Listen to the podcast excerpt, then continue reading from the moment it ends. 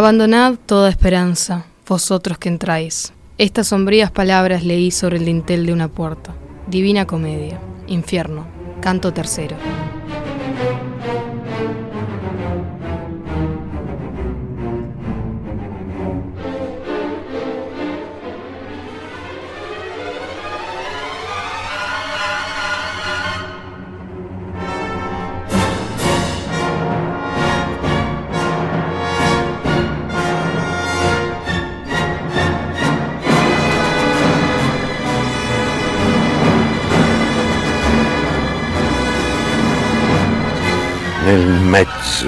Cammin di nostra vita mi ritrovai per una selva oscura che la diritta via era smarrita.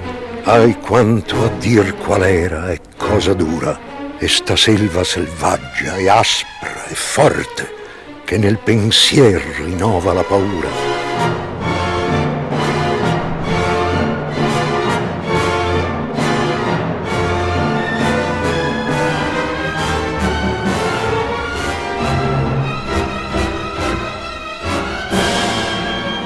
Oír con los ojos. Programa especial.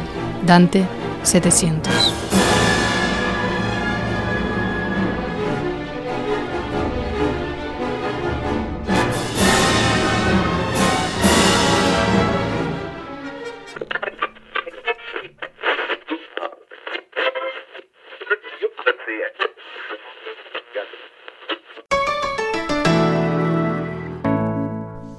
Años atrás, en septiembre de 1301, el poeta, médico farmacéutico y dirigente político florentino, identificado con el ala blanca del partido Guelfo, ex integrante del gobierno de su ciudad, Dante Alighieri, conocía la noticia que determinaría toda su vida posterior.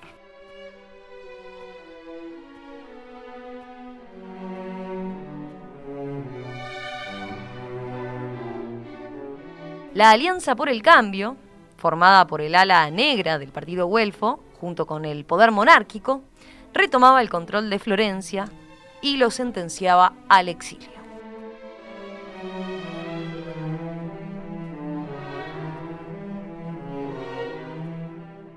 A partir de ese momento, la difícil vida de Alighieri estuvo marcada por los viajes y la escritura, aunque sin renunciar a la vida política.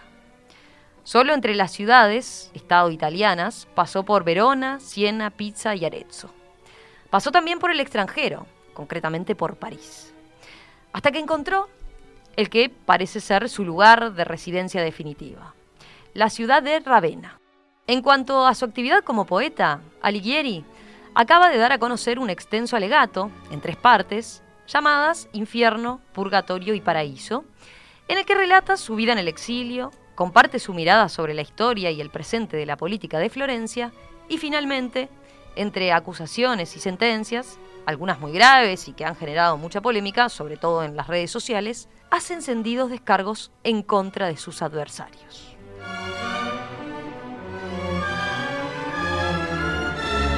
En este septiembre de 1321, a 20 años del exilio, para profundizar sobre su vida y sus escritos, pero también para conocer su opinión acerca de algunas de las repercusiones que ha tenido la publicación de su alegato, titulado Comedia, esta mañana en perspectiva dialogamos con el propio Dante Alighieri.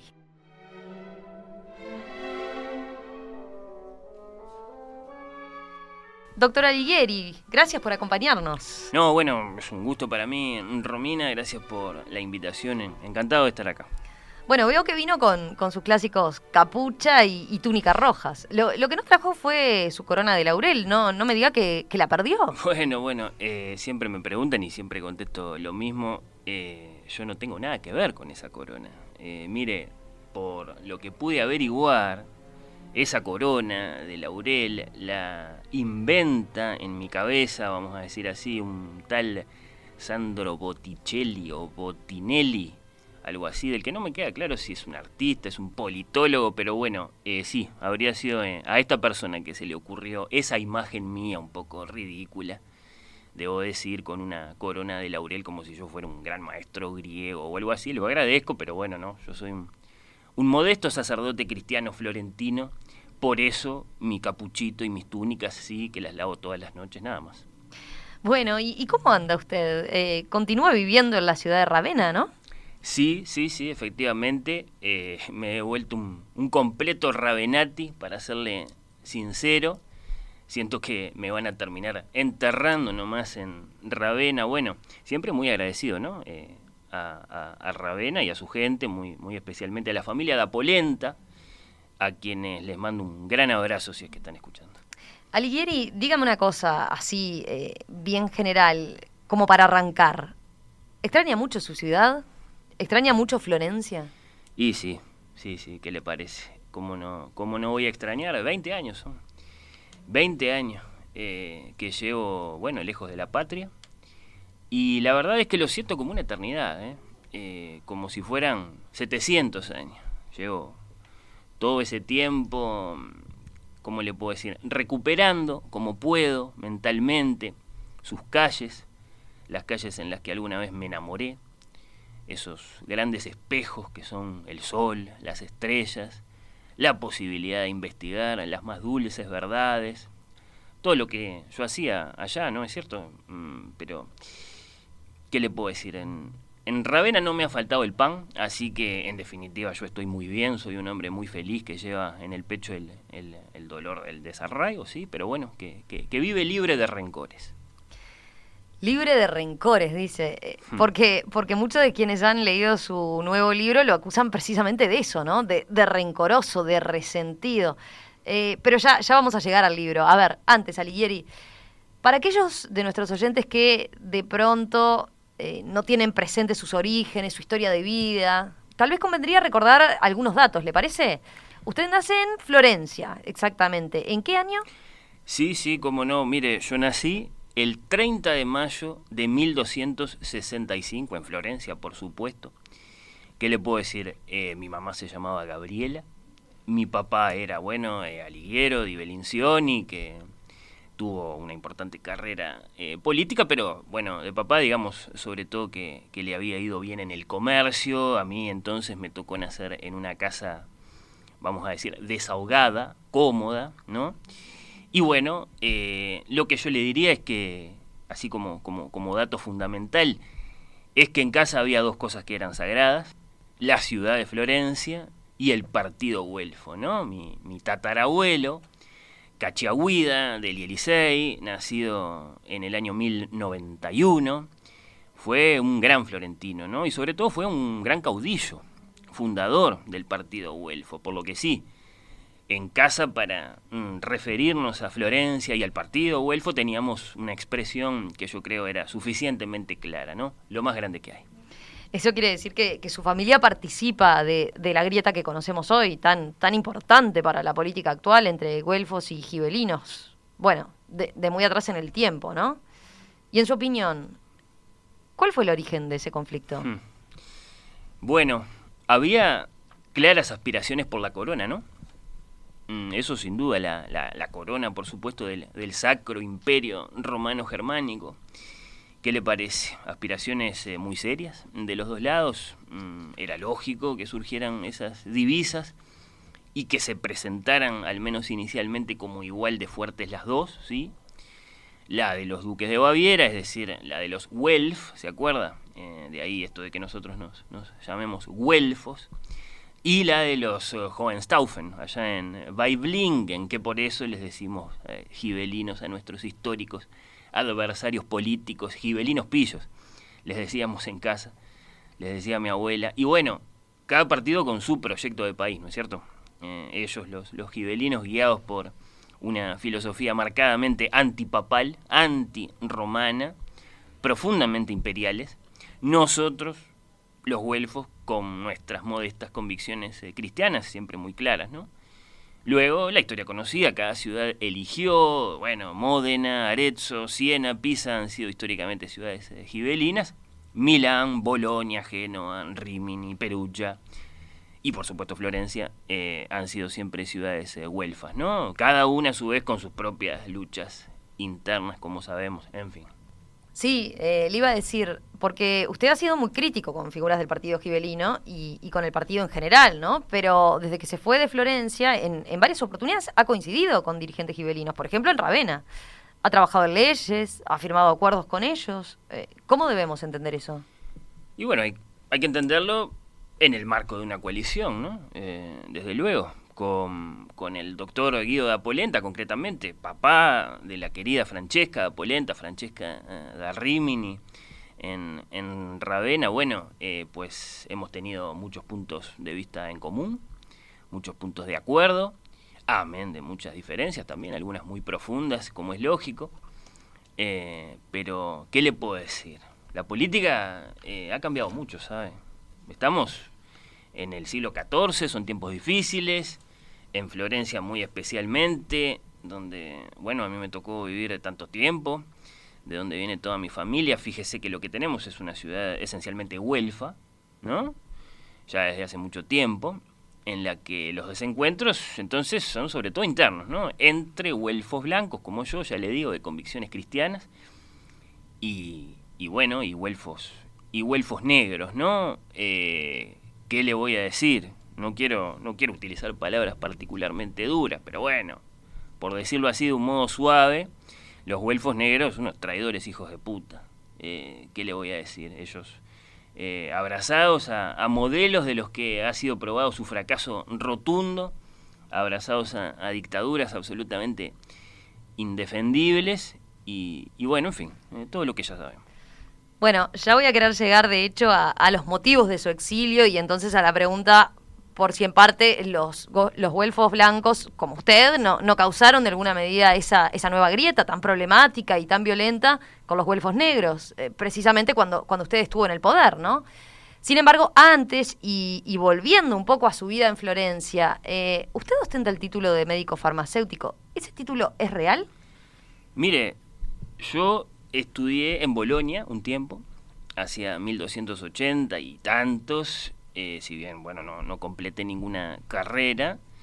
Eh, en este punto, por otra parte, está bien aclarar que en mi época eh, Florencia todavía no era esa ciudad de artistas y de arquitectos, ¿no?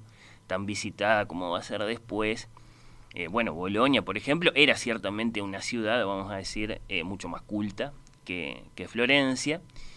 Pero la cosa es que para entrar en política, ¿no? Eh, esto era muy importante, me lo decía siempre mi mamá, eh, en Florencia muy en particular, bueno, eh, vos tenías que tener un título. Mamá siempre me decía, tenés que tener un título. Entonces lo que yo hice fue inscribirme en un gremio, el gremio que agrupaba así a los médicos, bueno, a los libreros, a los talabarteros, a los sacamuelas, todos esos profesionales, y me dieron el título, sí, de, de médico farmacéutico, de boticario, para ser precisos, boticario es lo que soy yo pero la verdad es que, que, que nunca ejercí esa, esa profesión, simple, simplemente tengo el título. Mm. Pero el título existe. Usted efectivamente lo tiene. Sí, sí, sí. Yo, yo tengo el título, ¿cómo no? Eh, cuando quiera se lo, se lo puedo mostrar. Sí, sí. Está bien, puede, puede quedar para, para otro momento. Bueno, bueno. Eh, luego, para, para que no quede sin cubrir este otro capítulo que, que acaso es importante, la poesía, ¿cómo llega a su vida? Bueno, sí, claro. Eh, mire, eh, leyendo leyendo mucho, leyendo sobre todo a, a los grandes poetas eh, romanos que siempre han sido mis, mis maestros, Virgilio por supuesto, pero también Horacio y Ovidio y Lucrecio. Y después, naturalmente, leyendo a mis contemporáneos, ¿no? Si hablamos de poesía, yo acá le tengo que decir que no, no ha existido poeta más grande que mi gran amigo y maestro Guido Cavalcanti, en paz descanse, ¿no? Con el que, bueno, eh, en, en, sus años finales nos, nos, distanciamos un poco, pero, pero, pero que ha sido una, una gran influencia eh, para mí. Cavalcanti fue muy importante para la creación de lo que usted llama dulce estilo nuevo, ¿es así? Por supuesto, por supuesto. Di qua dal dolce stil nuovo, Kyoto. La, la, la, poesía había que refundarla, ¿sabe? Eh, ¿Qué pasa? Eh, bueno, eh, creo que, que que es algo que, todos constatamos, ¿no? no ya, ya nadie leía poesía, uno entraba a una librería y veía que en la sección de poesía los libros estaban todos cubiertos de polvo, que no se vendían, los libreros no los destacan, no los recomiendan.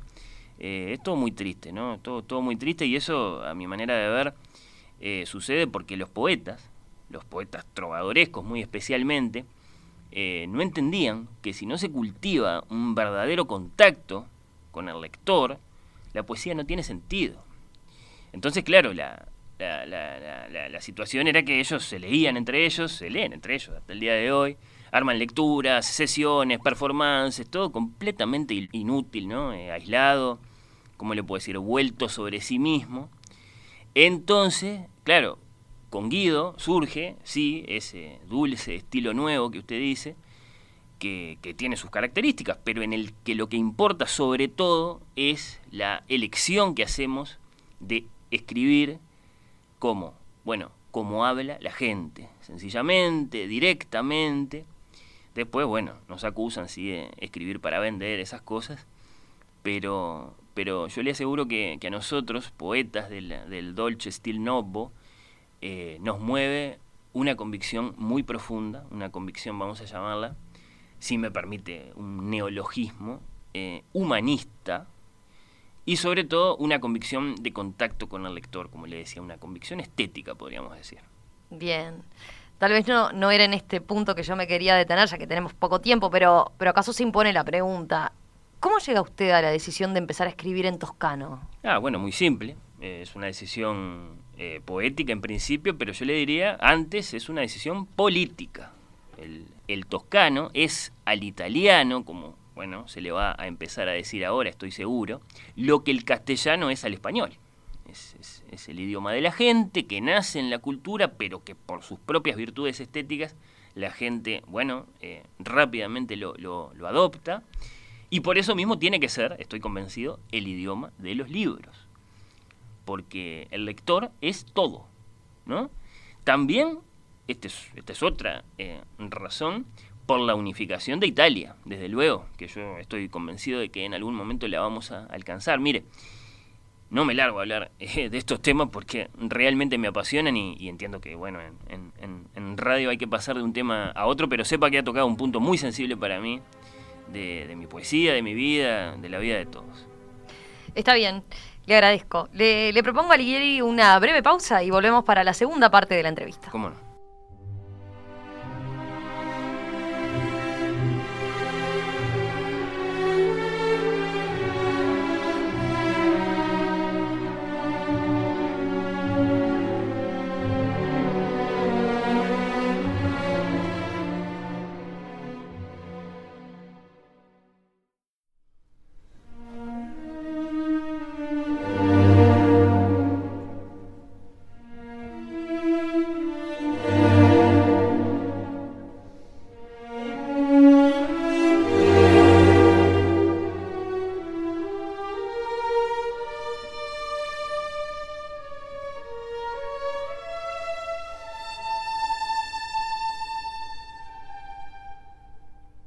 Si un hombre atravesara el paraíso en un sueño y le dieran una flor como prueba de que había estado allí, y si al despertar encontrara esa flor en su mano, entonces, ¿qué?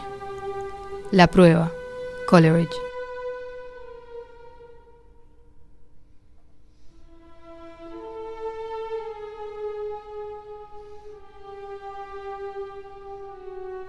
Dante Alighieri, a 20 años de su destierro, de su ciudad, la ciudad de Florencia. Su vida, su mirada de la cultura y del mundo político.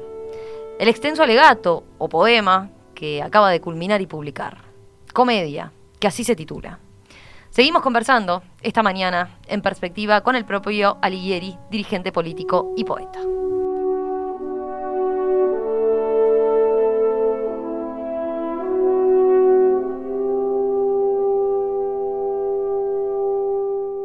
Le pregunto ahora sí, eh, por los motivos de su exilio de Florencia, tal, cual usted los entiende. Con la llegada de los güelfos negros al poder, eh, la comisión investigadora, creada por el partido de gobierno para, estudiar posibles irregularidades en la administración blanca, que, usted, recordemos, supo integrar, dio a conocer un informe que, que lo señala usted como perturbador de la paz, como opositor de la iglesia y acaso lo más grave de todo, como malversador de fondos públicos. El informe luego establece para usted una multa muy elevada de 5.000 florines y bueno, lo conocido, ¿no? Su obligación de permanecer fuera del territorio florentino, obligación que inicialmente era por dos años, pero que, como usted, si entiendo bien, se negó a pagar la multa, se convirtió en perpetua. No, no, no, no. Eh, yo no me negué a pagar, permítame que, que, me apure a contestar, eso no es así, porque, bueno, lo, lo, que no está dicho allí, lo que la, la, información que usted no está manejando, es que al mismo tiempo que me obligaban a pagar esa suma elevadísima, las autoridades, eh, las nuevas autoridades eh, interventoras eh, de Florencia, retenían todos mis bienes, ¿no? Mire, yo estaba en Roma en ese momento, cuando, cuando se publicó ese, ese informe que usted menciona, y que bueno, de inmediato llegó a la, a la sentencia de, mi destierro. Estaba en, Roma precisamente tratando de encontrar una salida dialogada eh, a este conflicto tan, tan grave con la facción de los huelfos negros, porque bueno, en política no, no todo es asesinato. Y, bueno, me llaman de mi casa, me llama, me llama eh, mi esposa Gema, me manda un audio. En, en, en realidad no, que están acá, que vinieron, que, que, están revolviendo todo, que se están llevando todo. Bueno, está, una situación así le puedo asegurar muy, muy difícil para mí. Se llevaron, bueno, mis libros latinos, mis plumas, mis tintas, el, el televisor pantalla plana. Bueno, yo, no, como usted sabe, no, no pude volver nunca eh, a Florencia, a mi casa, así que no, no, no, nunca me encontré con, con esa escena. Pero además, cuando fui al cajero esa tarde, eh, yo sabía que 5.000 florines no tenía, eh, bueno, ni por aproximación, pero bueno, para ver cuánto tenía. ¿Con qué me encuentro? Cuenta bloqueada, cuenta bloqueada, me decía, bueno, no, no, no le tengo que explicar lo que pasó. Así que sí, exilio perpetuo desde un primer momento. Nada de, nada de dos años. Bien, pero, pero yo quisiera profundizar en los motivos de esa sentencia. Hmm. Está bien, sí, yo, yo entiendo.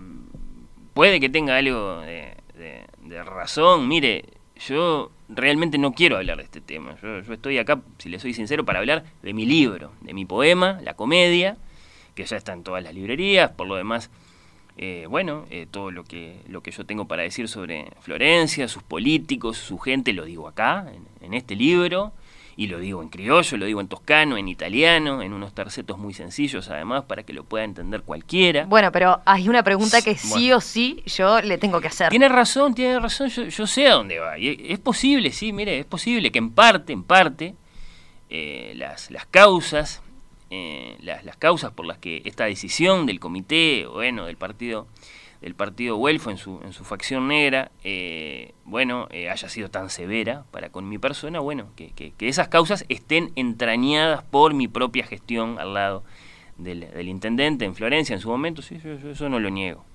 Claro, la administración de la que usted fue parte, y anoto este hecho, eh, decidió no incluir en ninguno de sus cargos de importancia a Güelfos negros.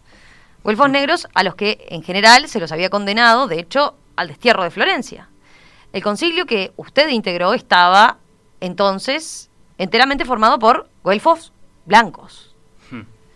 Y la pregunta es, ¿reconoce hoy, 20 años después, aquella decisión como un error político de su parte? Y mire, no, no, no, no, no, no, porque esa decisión era una decisión muy natural en ese momento, muy lógica, le diría.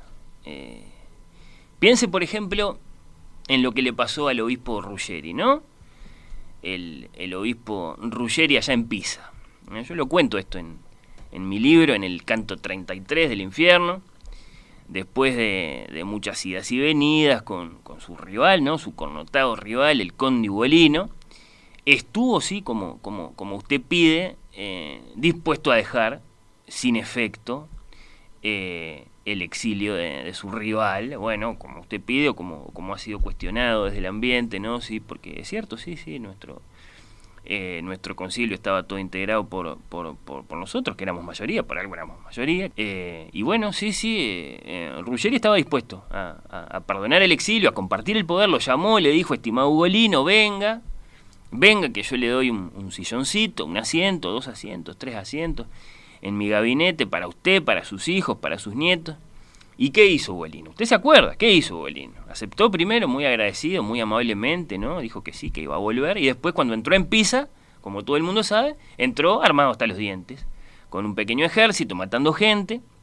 Diga que eh, Ruggeri alcanzó a tirarle las Fuerzas Armadas de Pisa encima inmediatamente.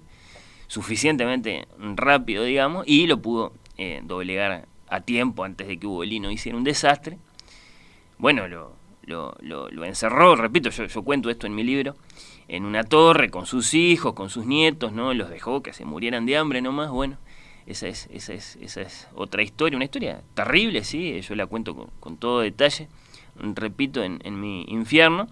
Sé que ha sido muy criticada esa historia por otra parte porque es muy truculenta, ¿no? Muy, muy, muy, muy fea, si quiere decirlo así. La verdad es que eh, es una cosa que a mí se me ocurrió, como se me podría haber ocurrido cualquier otra cosa, ¿no? Este hombre, eh, Ugolino, naturalmente, bueno, eh, su rival hace que sus hijos y sus nietos se mueran de hambre frente a sus propios ojos en la oscuridad de una torre, ¿no? Imagine la, impotencia de este hombre, imagine luego lo que siente este hombre, ¿no? él lo odia a, a Ruggeri, a su, a su rival lo odia por eso que le hizo, ¿no? De, encerrarlo en una torre con su familia, con sus pequeños. Entonces, bueno, al cometer ese pecado, eh, yo lo tengo que castigar. Eh, el odio es un pecado muy, muy severo. Eh, ¿Y qué hice? Bueno, se me ocurrió que su castigo podía ser pasar toda la eternidad subido a caballito del otro, de, de Ruggeri, comiéndole los, los sesos así con las manos. Bueno, una cosa que se me ocurrió ese día, qué sé yo, bueno. Pero bueno, lo, que le quiero decir es, ¿no íbamos a aprender nosotros de esa lección política, vamos a llamarla? No íbamos a decir, no podemos dejarlos volver. Porque si los dejamos volver, bien, nos matan a todos. Entonces, no, de ningún modo le, digamos, reconozco yo aquella decisión como un error. Eh, entonces, que, que, que, que en parte nosotros desde el partido causamos nuestra propia desgracia posterior, sí, puede ser, sí, sí, puede ser, si usted quiere analizarlo de esa manera, para mi gusto excesivamente racional, puede ser. Ahora, que yo me arrepienta, que empiece ahora con la autocrítica y no sé cuántas cosas más, no, perdóneme, pero no, además, eh, Romina, discúlpeme, pero eh, ya le digo, a mí me gustaría dejar estos temas atrás, ¿no? Hablar de mi libro, no me va a preguntar nada sobre mi libro después de todo. Bueno, Sí y no, porque, porque antes hay otra pregunta y en todo caso le, prometo que esta no, no es sobre política, ¿no? Otra pregunta que, le quiero hacer que tiene más que ver con su vida y, quizás esto es relevante para su libro. Entiendo que sí. Eh, en su vida, más allá de su esposa, Gema, y de sus cuatro hijos, ¿no? Parece haber tenido una importancia determinante una mujer llamada Beatriz, ¿verdad? Hmm. Y le pregunto, esa mujer, ¿es Beatriz Portinari, hija del banquero Folco Portinari? ¿Sí o no? Mire, yo no le voy a contestar esa pregunta. Eh, hay, una columnista en esta, en esta misma radio, yo la escucho mucho, la, la, columna de ella lleva como nombre la respuesta de un novelista, al que siempre le preguntaban por la mujer real detrás de un cierto personaje muy famoso que le había creado. Madame Bovary creo que se llamaba. Entonces le preguntaban quién es Madame Bovary, es esta, es aquella, quién es Madame Bovary. Y parece que el escritor, muy inteligente, eh, contestaba, esto me parece genial. Vean, no me hinchen más las páginas. Madame Bovary soy yo. Entonces, bueno, yo me hago eco de esa respuesta que me parece muy linda y le digo, vea, Beatriz, soy yo. Alighieri, eh, casi no nos quedan minutos ya, pero, pero bueno, por supuesto que quiero hacerle al menos una o, dos preguntas sobre su libro. Favor. A propósito de Beatriz, eh, en las redes sociales, usted ha visto, ha, sido tendencia todos estos días, desde que se conoció la tercera parte del libro, la que se titula Paraíso. Las partes anteriores, recordemos, Infierno y Purgatorio, bueno, las conocemos hace más tiempo. Eh, decía, ha sido tendencia que, lo que usted hace con Beatriz en el libro es algo muy grave. La iguala a Dios. La identifica a Beatriz, una mujer, un, ser humano, con la eternidad y con la luz de, de todas las luces. Hashtag ateo, hashtag hereje, hashtag se quema todo. Hmm. Muchas expresiones de este tipo venimos leyendo las redes en, estos días. ¿Usted qué contesta? La belleza femenina opera milagros, ¿sabe? Esto es, esto es algo que yo lo siento muy, muy, muy profundamente, ¿no? Creo que... Y creo que, que, he sido capaz de volcarlo en el poema. Después no sé, no sé, dudo de si yo sería capaz de explicarlo, pero pero es algo que yo siento, que yo siento muy profundamente. Creo que es algo que tiene que ver con el amor, con el amor, eh, el amor que sentimos a veces. Yo no quiero eh, enemistarme con nadie acá, pero bueno, eh, el amor que sentimos a veces y que puede llegar a ser mucho más importante para nuestras vidas, mire lo que le digo, que la hipotética presencia por ahí de un ser superior, ¿no? Y tal vez, tal vez, tal vez deberíamos seguirlo un poco más a ese amor creo que de eso se trata. Pero mire, yo no, lo tengo muy claro esto. Hay un, hay un botija de, Arezzo, hijo de un, de un colega mío, el, viejo Petraco, no sé, tendrá 16, 17 años, este, el, chiquilín brillante, eh, poeta, ¿no? Eh, Francesco se llama, Francesco, Francesco, me quiero acordar del apellido, bueno, ya, ya, como si le dijera Francesco Petraco, ¿no? Una cosa así, ya, ya me va a venir el, el apellido. Él está hondamente interesado en este asunto, la belleza femenina, el amor como asunto central en nuestras vidas, le, le, recomiendo que, lo entreviste a él un día para hablar de estos temas, si le interesan, los domina muy bien. El humanismo, como yo le decía hace un rato jugando un poco con las palabras, ¿no? Humano, humanismo. Eh, sin duda es algo grande, es algo grande que se, que se va a venir, yo pienso, eh, y, y que va a cambiar nuestras vidas, pienso que para bien. En este libro, Comedia, aparecen eh, muchos adversarios políticos suyos, denunciados y, juzgados. ¿Podemos decir que es un ajuste de cuentas lo que usted está haciendo con este poema? No, no, no, de ninguna manera. Eh, la comedia es una mirada del mundo y de los seres humanos, eh, según la cual todas las cosas asumen una de tres formas posibles, ¿no? El pecado, la penitencia o la beatitud. Lo que yo sostengo es que nuestra vida moral es la vida más importante que vivimos y que es posible condenarse, es posible cometer un error y pagar por ese error, y por supuesto es posible hacer las cosas bien, ¿no? Eh, cada uno sabe, eh, lo mío no es, repito, un ajuste de cuentas, es una autoficción, como cualquier otra, ¿no? Yo me sueño a mí mismo caminando, con mi poeta favorito, además, con Virgilio, claramente esto es un sueño, ¿no? Eh, por supuesto que, que, me sueño a su vez caminando por un mundo de sueños, que es, bueno, ultratumba. Me imagino eh, a mí mismo en estos tres grandes reinos, me divierto inventándome encuentros, me regalo esos momentos, ¿no? Muchos de los cuales seguramente me gustaría vivir, los otros quizá no tanto, bueno. Eh, después lo mismo hago con, con Biche, con, con Beatriz, y bueno, la complejidad del poema entonces, si es que la tiene, es la complejidad de un mundo que está más o menos ordenado, nada más que eso, ¿no? Ese, ese orden a mí me llevó mucho trabajo. Eh, 15 años, eh, Romina, me llevó a mí eh, este, este poema, ¿no? Se puede imaginar, tengo mi casa llena, bueno, de planos, de dibujos, de planillas de Excel con eh, los nombres de los personajes, los pecados, las virtudes, qué sé yo, cuántas cosas más. Bueno, le, le, le puedo asegurar que que no tiene nada que ver con una cosa tan ligera como, vuelvo a decir, un ajuste de cuentas, ¿no?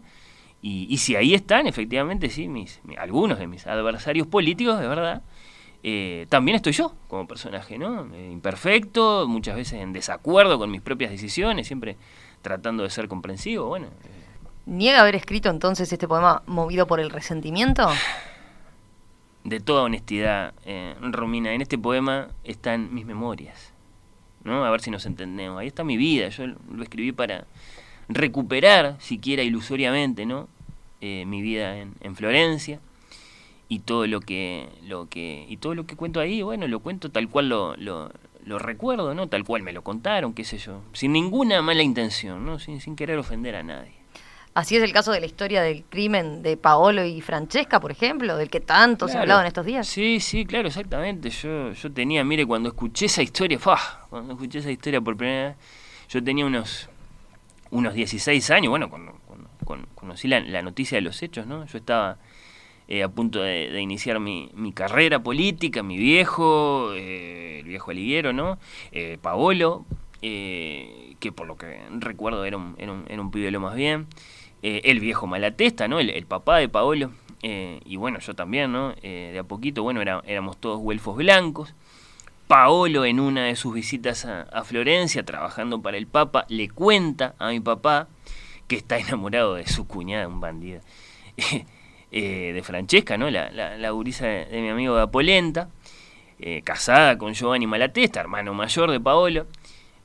bueno, vuelve a su casa por lo que sabemos, ¿no? Vuelve, vuelve a su casa, concreta su romance, bueno, eh, aparentemente eh, sí hubo alguna clase de, hecho amoroso apasionado entre ellos dos, esto capaz que no está del todo confirmado, eh, con, con, Francesca, y bueno, y, lo que todo el mundo sabe, ¿no? Los dos mueren asesinados por, por Giovanni, esto es en el invierno de 1283, yo lo cuento tal cual sucedió, ¿no? Y así con todo, así con todo, a mí me toca eh, bueno, prosperar, como es notorio, como, como político en Florencia, en los 15 años que estamos nosotros en el poder, entre 1285 y 1300 había obtenido, como hemos dicho, ¿no? Eh, era, era muy importante, era, bueno, ley, ¿no? El título de, boticario, como, como hemos dicho. Los güelfos blancos, bueno, debatimos.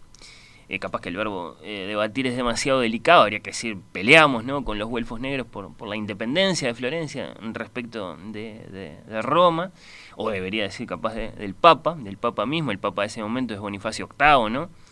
esto para, para no perder el control de Florencia. Eh, ellos le piden ayuda al rey de Francia, Felipe IV, el rey manda a su hermano Carlos de Balba, por eso yo decía que todos los güelfos negros son, son, grandes traidores, y lo digo con todas las letras, ¿no? Carlos concreta una alianza con los güelfos negros, ocupan Florencia, los güelfos blancos, eh, porque venimos hablando del caso mío únicamente, pero hay muchos casos que han sido peores, ¿no? Son asesinados, yo no sé eh, cuántas notas han dedicado a esto, son asesinados, son puestos como prisioneros, o bueno, sí, como me pasó a mí, eh, bueno, somos penados con el, con el destierro, ¿no? Y en fin, yo no vuelvo nunca más a Florencia, Romina. Acá me tiene, hasta el día de hoy, de hecho, he intentado volver, pero bueno, no, no, no he obtenido el, perdón de las autoridades de Florencia, o lo obtengo, pero bajo condiciones humillantes que de ningún modo yo voy a aceptar. Entonces, bueno, he dedicado mi vida a escribir poemas en, en, toscano. Ahora llevo más de, 15 años escribiendo mi, comedia que acabo de, completar y que, bueno, eh, por suerte, ya lo digo, eh, está o va a estar en breve en, todas las librerías.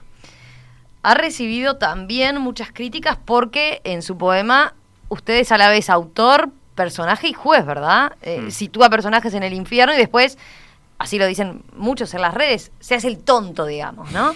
oh, cuéntame tú, ¿qué estáis haciendo aquí? Les pregunta cuando, cuando fue usted como autor el que los puso allí. Bueno, Nietzsche hace lo mismo, en Así habló Zaratustra, se pone a sí mismo en modo de profeta y no, no, no, recibe las mismas críticas. Mire, yo no estoy interesado en participar de esa polémica. La, inspiración, el alcance de mi poema están claros, eh, yo, yo así lo creo. Vivimos en tiempos modernos, vamos a entendernos, estamos en 1321, caramba van a transcurrir, bueno, sí, 20 o 30 años, yo creo que mi poema eh, va a continuar siendo leído, yo estoy convencido de eso. Cada vez será mejor comprendido, mejor valorado. Tal vez no tome 20 o 30, tal vez tome 70, bueno, 700 años si quiere. Pero yo tengo la fe que hay que tener, que es la fe poética. Yo, creo en los lectores, en los lectores de verdad, eh, y, no, no, no me preocupan las, las críticas en las redes sociales en lo inmediato, eh, ¿tiene buenas expectativas para el 1322? Y veremos, veremos qué le puedo decir. Pero sí, sí, eh, yo me siento optimista. La, publicación de mi poema completo ya con El Paraíso es un gran estímulo para mí. Ahora, ahora justo debo decir que no, no me encuentro en, mi mejor estado de salud, eso sí, ando, con un poco de fiebre, pero nada grave seguramente. Así que sí, sí, me gusta pensar que, vamos a tener todos un, gran año 1322, como siempre que se sale de las crisis, ¿no? Con, crecimiento económico, con un reflorecimiento cultural, social. Un, gran año, ¿por qué no? Un, gran año. Alighieri, eh, no quisiera despedirlo sin antes leerle algunos de los mensajes que han llegado desde la ah. audiencia. A ver, por ejemplo... Valentina, una oyente que dice trabajar para las Naciones Unidas, dice, no abogamos por la censura o la quema, pero nos gustaría que se reconociera de manera clara e inequívoca que en el poema de este señor hay contenido racista, islamófobo y antisemita. El arte no puede estar por encima de todo, dice Valentina. ¿Algo para contestar? Eh, estamos en la Edad Media, yo no, no sé qué significan esas palabras. Bien, bueno, a ver, por otro lado, Haroldo de Nueva York dice, el poema de este señor es una profecía y asume la función de un tercer testamento de ningún modo subordinado al antiguo o al nuevo. Me apuro a decir que se trata del único poeta que en originalidad, inventiva y fecundidad extraordinaria rivaliza con Jacques... Jacques... Bueno, no, no alcanzo a entender qué dice acá, ¿no? Eh, es un nombre en inglés, creo. Después, eh, ¿qué más? Jorge Luis, de Buenos Aires, dice, enamorarse es crear una religión cuyo Dios es falible. Dante, muerta Beatriz, perdida para siempre, jugó la, ficción, con la ficción de encontrarla para mitigar su tristeza y edificó la triple arquitectura de su divina comedia para intercalar ese encuentro. Francesca y Paolo, los amantes, que el poeta soñó unidos para siempre en su infierno, son emblemas oscuros de esa dicha que no logró. Ah, qué, qué lindo eso de divina comedia, la verdad que no, no, se me había ocurrido, es un, es un, lindo elogio, evidentemente muy exagerado, ¿no? pero, pero muy generoso, muchas gracias al, al oyente. Bueno, estamos recontra pasados ya de tiempo, pero pero por rescatar algún mensaje más, eh, ya que llegaron tantos, a ver, acá Gonzalo, que dice haber trabajado muchos años también para las Naciones Unidas, dice no estar para nada de acuerdo con el mensaje anterior. Y pide, por favor, si usted lo puede ayudar a conseguir un ejemplar de su poema que sea bilingüe, toscano y español, ya que, eh, si bien entiende el italiano, considera que usted maneja algunas palabras difíciles. ¿Cómo, cómo se llama el oyente? ¿Gonzalo dijo? Gonzalo, sí, Gonzalo Pérez, al parecer. Bueno, Gonzalo, eh, mire, vaya a la librería de las hermanas Paulinas, ahí en la calle Colonia, y pida una comedia bilingüe, eh, se la consiguen enseguida, bueno, Gonzalo y todos, ¿no? de, de, lo contrario, si quieren gastar algún florincito más, bueno, pidan la edición de Acantilado, esa es buenísima, y también es bilingüe en las Karamazov, por ejemplo, ahí, ahí yo sé que la tiene. Bueno, bien, eh, lo despido, si le parece, con este último mensaje. Ah. A ver, eh, un abrazo muy grande para Dante, que supo expresar a través de la belleza de la poesía la profundidad del misterio de Dios. A ver quién firma este mensaje. Francisco. Francisco que nos escribe desde Roma. Bueno, muchas gracias, muchas gracias. Yo no sé si mi poema tiene tanto que ver con Dios eh, le soy franco, eh, yo creo que tiene más que ver con nosotros, ¿no? Mujeres y hombres, pero, pero le agradezco al amigo, ¿cómo no? El, saludo. Vaya, un abrazo también para, para él. ¿Cómo? Francisco me dijo que se llama. Francisco. Un abrazo. Dante Alighieri, poeta, dirigente político, autor de este extenso poema de más de 14.000 versos, en tres partes, infierno, purgatorio, paraíso. Se titula Comedia, acaba de publicarse. Bueno, que, que le vaya muy bien con su libro, ¿eh? Con, este poema, que tenga muchos lectores, que se convierta en un clásico, ¿por qué no? Muchas gracias por, su participación esta mañana aquí en Perspectiva. El agradecido soy yo. Eh, Romina, un, saludo para, toda la audiencia y, y viva la radio.